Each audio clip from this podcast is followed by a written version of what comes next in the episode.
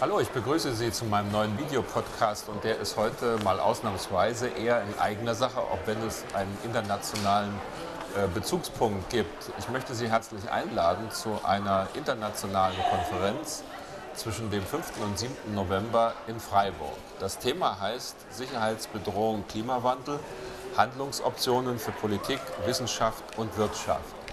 Der Hintergrund ist der, dass die Klimapolitik und die Abwehr des Klimawandels immer mehr zu einer sicherheitspolitischen Frage wird, jedenfalls wenn man einen erweiterten Sicherheitsbegriff zugrunde legt. Denn längst ist äh, das Aufkommen von immer häufigeren äh, tropischen Stürmen und anderen Naturkatastrophen eine Bedrohung für die Menschen geworden. Gerade eben hat wieder der Wirbelsturm Ike eine Schneise der Verwüstung durch Teile der Vereinigten Staaten und der Insel Kuba gezogen.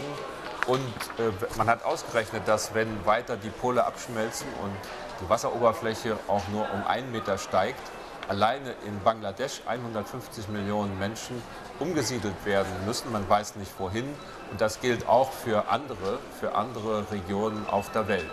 Also, um dieses Thema anzugehen, werden sich äh, hochrangige Spezialisten in Freiburg treffen, darunter der deutsche Außenminister, aber auch Rajendra Pachauri, der Friedensnobelpreisträger von 2007, der den Weltklimarat leitet, dessen Veröffentlichung uns sehr viel an Aufschluss über die Gefahren dieses Klimawandels gebracht haben.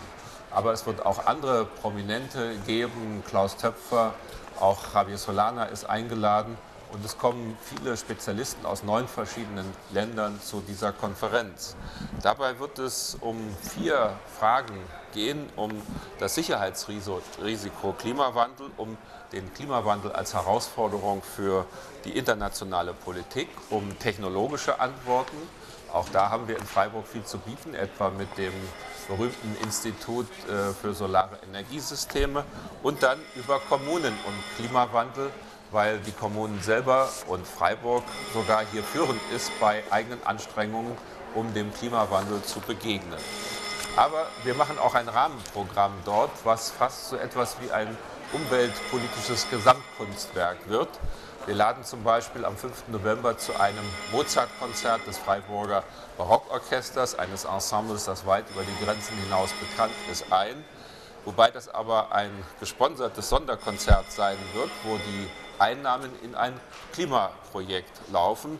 Lighting Up Hope and Communities in Rural Nicaragua ist das Thema von diesem Frauenprojekt, wo es um die Anwendung von Sonnenenergie im ländlichen Nicaragua geht.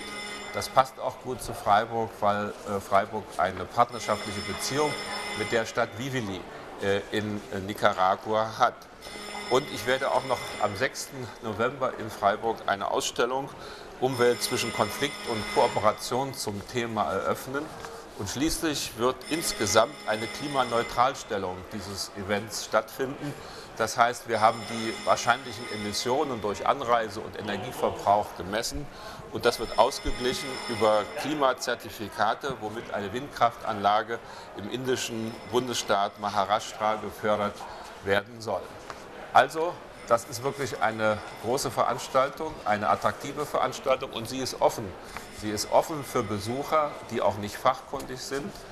Nutzen Sie die Gelegenheit, kommen Sie. Wir werden eine Simultanübersetzung Englisch-Deutsch haben. Viele werden Englisch sprechen, aber man kann alles verstehen.